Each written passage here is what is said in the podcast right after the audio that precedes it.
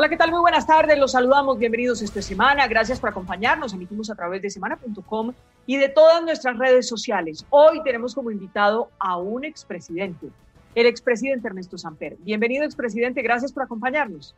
Gracias, Vicky y Jairo. Muy buenos días para ustedes y para todos los televidentes. Bueno, es muy importante escuchar la voz de la experiencia Usted ya estuvo en el gobierno, conoció el Estado, conoce el Estado, conoce el país. Yo quiero empezar preguntándole cómo está viendo esta coyuntura, cómo está viendo el paro, cómo está viendo a Colombia en medio de esta pandemia espantosa y de esta crisis económica y de esta explosión social, expresidente. Bueno, yo creo que aquí obviamente estamos sintiendo todavía los costos de la pandemia.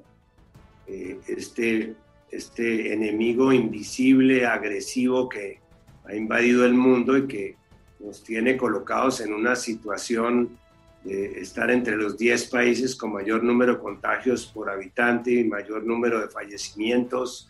Pero además me preocupa es la pospandemia, no solamente lo que estamos viviendo como pandemia, sino que el país se va a demorar por lo menos unos cinco años en recuperar el tejido social que hemos perdido con el, empobrecimiento de la gente, la reactivación económica, la cantidad de empresas que se han quebrado y también la propia institucionalidad que la veo resentida, particularmente agravada con la ocurrencia de este fenómeno de la movilización social, si es que se puede llamar una movilización, tiene algo de estallido social que coincide también con lo que se está viviendo en otros países, pero que en Colombia tiene unas características particulares porque de alguna manera se está reflejando el conflicto armado que todavía sobrevive en el país, eh, los incumplimientos de acuerdos, eh, el propio, la propia suerte del Tratado de Paz de La Habana, en fin, aquí están concluyendo muchos factores.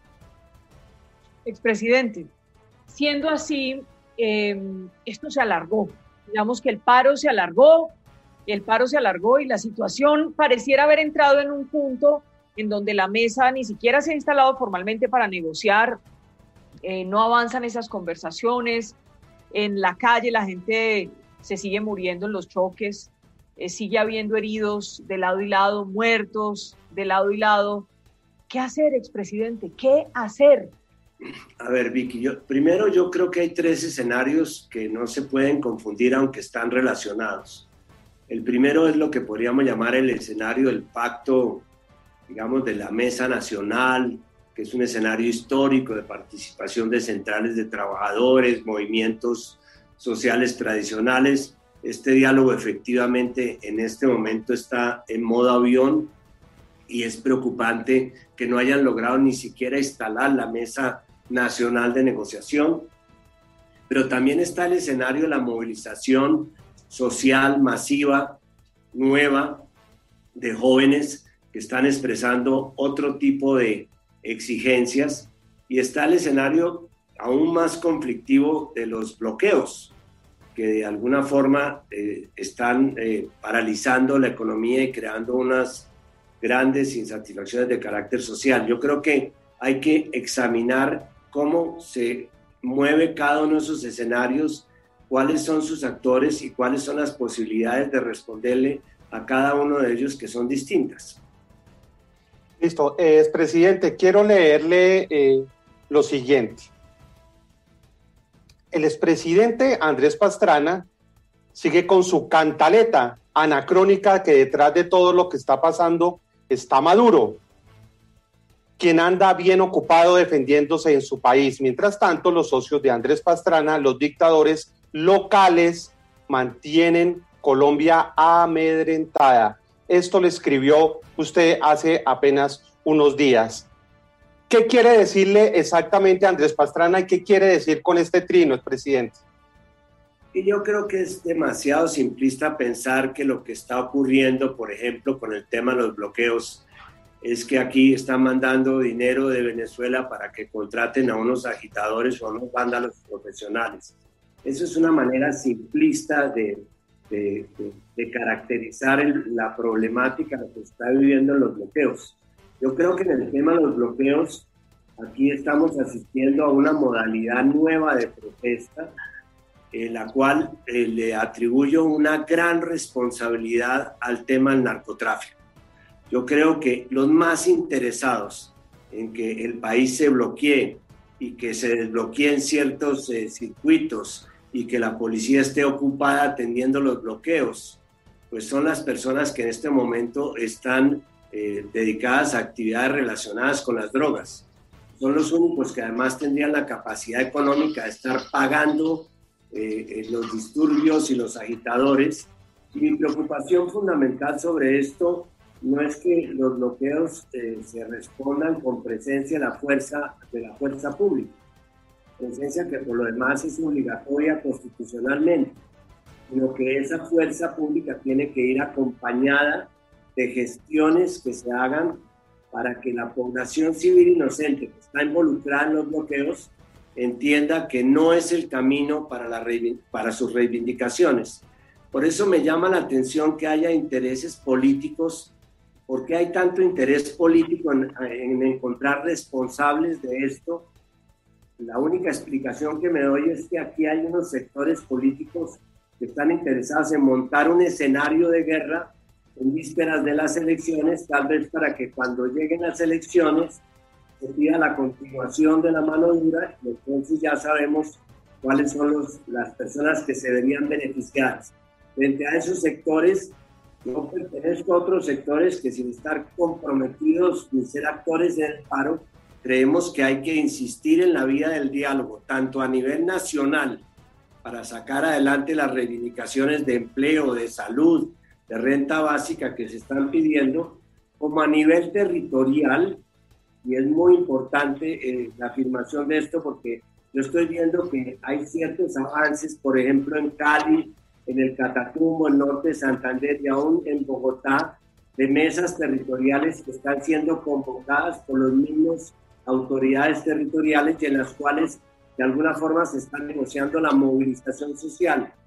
Creo que tiene que haber una presencia también dialogante en la solución de los paros o de los bloqueos, perdón, porque allí lo que hay de por medio es la protección de derechos humanos de personas que están comprometidas. Por eso no, no, no creo ya tan simplista decir que son tales que mandan la plata y que son los que están metidos en esto. No. Aquí hay unos actores suficientemente grandes en Colombia, suficientemente complejos, para que ahora nos pongamos a hacer jugarretas de tratar de relacionar esto con intereses políticos eh, electorales. Le, le devuelvo un poco la pregunta, expresidente. Obviar los intereses de Maduro, obviar los intereses de Venezuela. Hombre, la inteligencia ha hecho un trabajo pues juicioso. Eh, nosotros incluso publicamos unas, unas pruebas muy contundentes, por lo menos de un envío de 160 mil dólares de Iván Márquez que está en Venezuela. Digamos que eso también no es muy simplista, obviar algo que es muy obvio, puede que no sea el último, el único, pero que Maduro tiene intereses en que aquí haya una revuelta, pues suena hasta obvio. No, no es eh, podía ser obvio hace cuatro años, hace ocho años, pero hoy día los problemas que tiene Maduro, le aseguro que no le dan tiempo sino para tratar de apagar los incendios que tiene dentro de Venezuela. Es el interés de algunas personas en Colombia de seguir buscando el ahogado río arriba. ¿Por qué no nos concentramos en los problemas que realmente tienen en este momento incendiado el país? Lo tienen incendiado no, no, no de hace un año para acá, desde hace muchísimos años. Incumplimientos de acuerdos como los acuerdos que se hicieron en el 2019 en materia de educación, incumplimientos de los acuerdos de La Habana en temas tan sensibles como el tema de las víctimas, el tema de las tierras, el tema de los cultivos ilícitos, incumplimientos con la misma pandemia, que aunque hicieron esfuerzos por hacer una contención social, Colombia está muy por debajo de lo que hicieron otros países de América Latina en cuanto a tratar de mejorar las condiciones de vida a los que estaban en la pandemia. Entonces, mi, llamado es a que nos sentemos y miremos las causas de esto en lugar de seguir haciendo diagnósticos facilistas o inclusive cada cual haciendo simplemente su diagnóstico de lo que está pasando sin que aparezca el cirujano ni aparezca la salida estamos un poco encerrados en un laberinto yo creo que el aporte que podemos hacer los expresidentes, como muy bien lo decía Vicky al comienzo, el aporte de la experiencia, de haber manejado situaciones igualmente difíciles, igualmente críticas. ¿Qué, interés puede tener el expresidente Pastrana en decir algo así si no tiene una convicción? Pues él tiene un interés, eh, eh, digamos, ligero en tratar de buscar, como lo están haciendo otros países que están fracasando, como está fracasando lamentablemente Colombia, países como Ecuador, países como Perú, países como Chile, países como, como Brasil, que fracasaron en sus proyectos sociales, está interesado en buscar una especie de, de chivo expiatorio, cuando lo que debíamos hacer en Colombia no es ponernos a buscar el responsable por fuera de Colombia, sino dentro de Colombia. Porque aquí tenemos un 42% de pobreza que no es resultado de la acción de Maduro, sino resultado de políticas sociales que de alguna manera nos han convertido en el país más desigual de la región, porque aquí tenemos problemas de desempleo que no tienen que ver con la acción de Maduro, sino tienen que ver con que no hemos hecho lo suficiente para generar empleo para estos 10 millones de jóvenes que lo están reclamando en las calles. En fin, tenemos que sentarnos y ver cuál es nuestra propia responsabilidad y cuáles son las responsabilidades del proyecto, del modelo que tenemos de desarrollo es un modelo que no nos está llevando a un buen sitio. Mm, es presidente Samper, y, y le pregunto con todo respeto porque algunos también podrían pensar que usted tendría pues algún interés en defender a Maduro. ¿Qué se podría, qué podría decir frente a esto? Hace tres años yo dejé UNASUR cuando tenía alguna relación con Venezuela.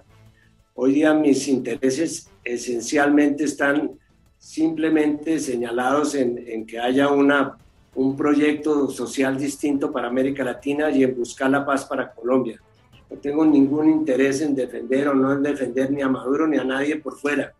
Lo que tengo interés es que en este país no se hunda y que si hay una propuesta de diálogo, no sé si me va a sacar ese otro trino o no, el de ayer, eh, pero ya me lo va a sacar. Ahí lo tenemos, ahí lo tenemos. Yo no solamente creo que el gobierno está dilatando el diálogo, sino voy a decir algo adicional. No está interesado en el diálogo, no parece estar interesado en el diálogo, sobre todo desde hace algunos días. El gobierno inició el diálogo diciendo que no era un diálogo, sino una conversación. Luego llamó a todos los que no tenían nada que ver con el diálogo, a los gremios, a los periodistas, a los representantes de las iglesias católicas no se ha reunido con las personas que están en, la otra orilla política, y no digo política ideológica, digo en el propio Congreso, no ha, no ha invitado a un café a los partidos de oposición. Nombra de responsable del diálogo una persona que ya estaba renunciada como consejero de paz. Después nombra un reemplazo y ese reemplazo hace un acuerdo en Buenaventura y desautoriza el acuerdo en Buenaventura y en este momento había hecho un acuerdo sobre garantías con los voceros del paro y, y, hace una contrapropuesta que deroga totalmente las, las garantías. yo no creo que el, el, gobierno en este momento no está mostrando una voluntad clara de que le interese el diálogo. Y me parece eso muy grave, porque el diálogo se debe solucionar con algo de garrote, como decían, y zanahoria, pero aquí por lo visto aquí no interesa sino el garrote porque de zanahoria muy poco. Eh, es presidente, ¿y usted cree eh, realmente que el comité del paro está interesado en, en, el mismo sentido que usted está hablando? Por supuesto, yo he tenido la oportunidad de escuchar a algunos de sus dirigentes, no a todos, porque son muchos, pero, pero hombre, yo, uno, uno mira las exigencias y dice, eh, ayer salió un trino del presidente Uribe donde prácticamente condena a algunos dirigentes de, que están sentados en la mesa como terroristas. Y me dice, bueno, pero por favor, si todos hemos tenido la oportunidad de negociar con ellos o con sus antecesores, ¿qué están pidiendo ellos? Que haya una renta básica para los siete millones y medio de gente que no tiene que comer en este país. Me parece que eso no es terrorismo. Están pidiendo que haya matrícula gratuita para los estudiantes que no tienen dónde estudiar y que le haya una amnistía del ICETEX, eso no es terrorismo. Están pidiendo que haya vacunas, ahora que un poco el plan de vacunas parece que se, se desordenó porque llevábamos un plan agendado y ahora estamos en el caos de las vacunas, tampoco es terrorismo, lo que están pidiendo son cosas absolutamente coherentes con la situación social que se está viviendo. Yo creo que en eso usted tiene razón. Hay mucha gente que necesita para comer, que no tiene trabajo, que está pasándola mal, que no, no tiene ni una sola oportunidad. Jóvenes que han estudiado y no tienen un trabajo o que no tienen acceso a la educación. Pero aquí, en medio del paro, sí ha habido unas cosas que se han cruzado, expresidente, de terrorismo, sí. Digamos, quemar el Palacio de Justicia de Tuluá es terrorismo. Em, quemar la sede de la justicia en Popayán es terrorismo. Quemar la sede de la justicia en Jamundí es terrorismo. Digamos, sí ha habido unos hechos que son terrorismo urbano, pero eso tampoco lo reconocen. Pero, pero, Vicky, una cosa es que haya hechos de terrorismo y otra cosa es que se los adjudiquen a los que no son terroristas. Es que uno no puede vivir el mundo entre terroristas y no terroristas y tratar de estigmatizar a los que protestan, criminalizar a las organizaciones sociales porque están haciendo exigencias en materia de derechos humanos o, o, renunciar a que venga la Comisión Interamericana de Derechos Humanos o ponerle una especie de bozal para que venga. Son cosas que yo no entiendo. Usted decía bien, Miki, al comenzar que la experiencia lo enseña a uno. Por ejemplo, en el tema de derechos humanos, tiene que decir un presidente de un país cuando le hacen reclamos de derechos humanos es, a mí me duelen todas las violaciones de derechos humanos, independientemente de que sean policías o ciudadanos o, sea, o extranjeros, cualquier violación de un derecho humano me duele como presidente. Y por supuesto que se investiguen a fondo todas, no solamente las de un lado, las del otro lado. Pero he visto que algunos medios de comunicación tienen como un el equilibrio lo establecen el número de muertos, número de desaparecidos, número de, violentados. Eso no es la manera de tratar un tema que nos afecta a todos. Entonces yo no miro por el otro lado, no acusar a todos de terroristas, sino de de alguna manera tener compasión con todas las víctimas, no importa dónde vengan. Y un poco lo del Palacio de Justicia, por ejemplo, lo de Jamundí, lo de Buga, también puede abonar a la tesis que les estoy sosteniendo. Eh, aquí hay una presencia clara del narcotráfico, financiando inclusive actores armados que pueden estar a la derecha o la izquierda, que son de alguna manera los que están facilitando que los temas del narcotráfico se potencien en las regiones donde hoy día está renaciendo el conflicto. Sí, yo, yo no sé, expresidente, hay una cosa que es importante y es que tal vez insistirle en algo. Usted dice, yo no veo voluntad del gobierno, yo le respeto esa opinión. ¿Está habiendo voluntad realmente en el comité de paro? Porque es que cuando uno los ve que se sientan y descansan cuatro días y mientras tanto convocan más paros y dicen que no tienen que ver con los bloqueos, pero hace dos días dan orden de desescalonar los bloqueos. Entonces uno no entiende y hoy dicen que ellos ya entienden que no representan a toda Colombia que está protestando, pues a la Colombia que protesta completa. Vuelvo al tema de los tres escenarios. Aquí tenemos, son tres, tres formas distintas de manifestación social. Lo que podríamos llamar una manifestación social tradicional, sectorial, una, con unos temas eh, macro nacionales, que es lo del Comité Nacional del Paro a mí me llamó la atención el, el, titular de la revista Semana, la última, no me acuerdo exactamente, pero más o menos decía hay que conversar o hay que escucharlos. Eso es la, ese es el escenario donde están en este momento las manifestaciones de los jóvenes, que quieren ser reconocidos, que quieren ser escuchados. Ahí yo veo que lo que progresa son las mesas territoriales, es decir, sentarse con los jóvenes, escucharlos y sobre todo hacer los compromisos que se cumplan.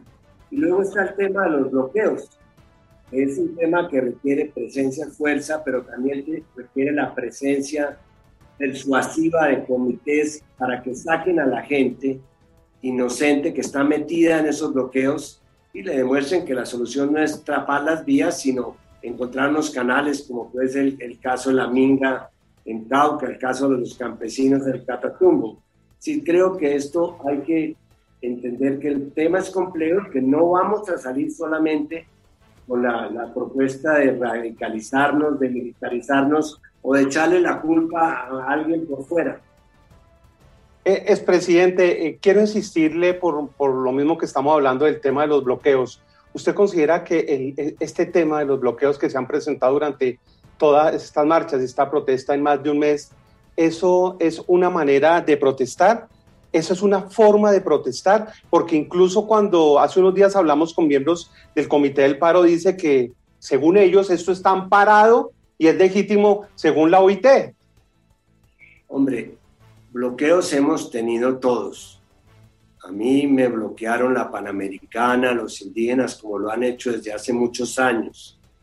Yo le tenía mucho susto al bloqueo de los camiones, porque el primer responsable, el primer día de bloqueo de camiones, el responsable son los camioneros. El segundo son los camioneros y el gobierno que no convence a los camioneros. A partir de entonces el responsable es el gobierno. Entonces creo que bloqueos ha habido. ¿Qué es lo que veo yo aquí distinto? Que hay una presencia de actores armados en los bloqueos. No entremos a decir si un lado o el otro, no. Aquí hay una presencia, me preocupa es por la población civil inocente que está involucrada en esos mismos bloqueos. Porque puede ser en cualquier momento, puede haber aquí una, una masacre si esto termina en una confrontación armada. ¿Qué está significando esto de los bloqueos? Porque yo quiero, no he sacado conclusiones, saldos pedagógicos de lo que está pasando, a ver si usted los comparte. Primero, vamos a, a regresar, vamos a salir de esto, pero vamos a salir con una nueva conciencia social en Colombia la gente se dio cuenta de que existe una desigualdad muy profunda en este país. Y eso me parece que es positivo, porque los empresarios de la ANDI están ofreciendo impuestos para hacer una contribución mayor al tema de la, de la solución social del paro, porque todo el mundo está consciente de que eh, la gente le toca caminar, pero la gente camina y dice, sí, pero yo estoy con el paro porque no tengo con qué comer. Entonces yo creo que hay una conciencia de la desigualdad que era necesaria en Colombia. Segundo, nos estamos dando cuenta en las ciudades de que el tema de la guerra era de verdad, porque hemos comenzado a ver problemas de abastecimiento, problemas de movilidad, problemas de choques en las mismas calles. Es decir, la guerra se nos vino para las ciudades, para los pueblos. Yo creo que tenemos que ser conscientes de que eso nos debe llevar a continuar con los esfuerzos de paz que se quedaron a medias, lamentablemente, en este gobierno. Y, en el otro, ¿no? Y en el otro, y en el otro, porque yo creo que Santos tuvo dos años, expresidente, para hacer mucho más de lo que hizo. Él firmó, recibió su premio y chao. Se le olvidó que él tenía que implementar esa paz, llenar esos territorios para que no llegaran otros actores armados. A él se le olvidó. Eso es una realidad. Te reconozco, te demoraste 26 minutos en poner el tema, pero Creo, no me diga que no lo está disfrutando. Bueno, eh, ya tenemos que hablar of the record, pero es verdad, es, es, cierto que hay responsabilidad del anterior gobierno, pero la esencia de los acuerdos, la esencia de darle tierra a la gente, de resarcir a las víctimas, de no fumigar a los campesinos del Catatumbo de Nariño, esa esencia está ahí. Yo la retomaría en este momento, continuaría los diálogos con el ELN. Por supuesto sé que representa una voz distinta a las de otras voces y que algunos me pueden considerar como la oveja negra a los expresidentes. Pero prefiero ser una oveja negra en paz, no una, una oveja roja en violencia. Eh, expresidente, como yo le quiero respetar su tiempo, ya vamos terminando y le hago unas preguntas muy rápidas. Em, es importante preguntarle ¿Dónde están los derechos de los que no quieren marchar, de los que no están con el paro, de los, de, los, de los que tienen derecho a trabajar, a estudiar, a salir, a, digamos, ¿dónde están esos derechos? Porque pareciera que los que protestan tuvieran un derecho superior a los de los otros ciudadanos. ¿Cómo equilibrar eso? Bueno, vuelvo a mi teoría de los tres escenarios. Los, los temas de los derechos que están eh, conculcando en este momento, los que están bloqueando las vías y la posibilidad de que circulen alimentos y mercancías y la misma gente que quiere trabajar, esos, esos derechos tienen que ser eh, garantizados. Pero el 76% de la gente, Vicky, ayer seguía apoyando el paro. Luego, esa gente también sabe que sus derechos van a ser reconocidos si se reconoce lo que el paro tiene causas legítimas y que hay que hacer esfuerzos en este país para sacarlos adelante. Yo no creo que el gobierno pueda evadir el diálogo como lo está evadiendo en este momento o dilatando como creo que lo está dilatando, esperando tal vez que el diálogo, que la posibilidad de diálogo se extinga por sí misma. O el gobierno hace unas ofertas sociales generosas para que la gente se vuelva a sus casas. Y no hablo solamente de los del paro nacional, los de la mesa, sino los que están en este momento en las calles y en las plazas de las ciudades. Yo creo que este país no va a resarcirse de la herida que le están dejando el incumplimiento de acuerdos, entre ellos el acuerdo, los acuerdos de La Habana y los acuerdos del año 2019. Mm, expresidente Pedro, usted que denunció durante su gobierno que lo querían tumbar y ahora hemos escuchado que a Iván Duque, el presidente de Colombia, lo quieren tumbar. ¿Usted qué opina sobre eso? Totalmente en desacuerdo. Y cuando me han consultado que si estaría de, eh, de acuerdo en reunirme con el presidente, he dicho de manera categórica y absoluta que sí, por razones institucionales, porque no creo que para Colombia fue, fuera de ninguna utilidad una ruptura en su continuidad democrática en este momento. Y que lo sepan los que estarían interesados en desestabilizar el gobierno, que no solamente están por fuera del gobierno, sino hay unos que están dentro de los equipos que apoyan al gobierno, equipos políticos, que en ningún caso tendrían éxito en sus intentos de hacer una ruptura de la continuidad democrática. Así es que como expresidente se los confirmo con toda sinceridad y abiertamente, no estaría en ningún caso de acuerdo en patrocinar nada que desestabilizara el gobierno o que rompiera la continuidad democrática. Expresidente, lo voy a despedir con este otro trino. A propósito de Andrés Pastrana, no nos debe una explicación sobre sus andanzas con Epstein y su proxeneta pederasta en Cartagena. ¿En realidad usted duda de Andrés Pastrana en torno a esto?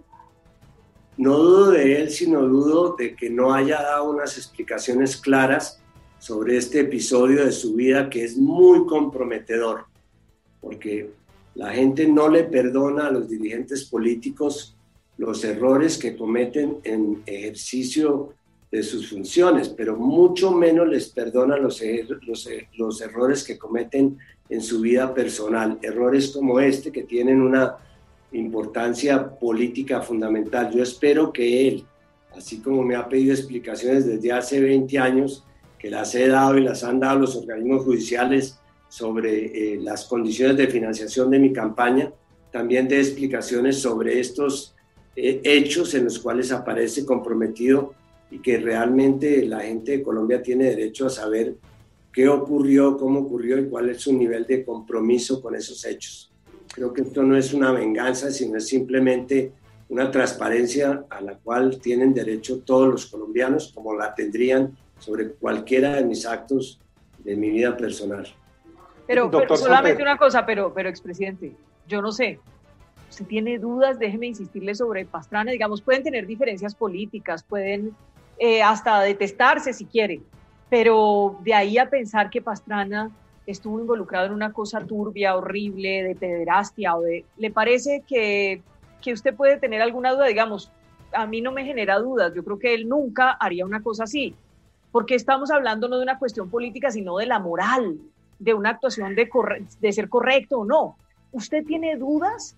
Pues es que eh, exactamente eso lo, yo no estoy haciendo un juicio personal, no tengo ninguna razón para, para odiar al, doctor Pastrana. Falta, es más, yo de hecho no tengo odios en política y mis amigos me recriminan por no tenerlos y sobre todo por no conservarlos.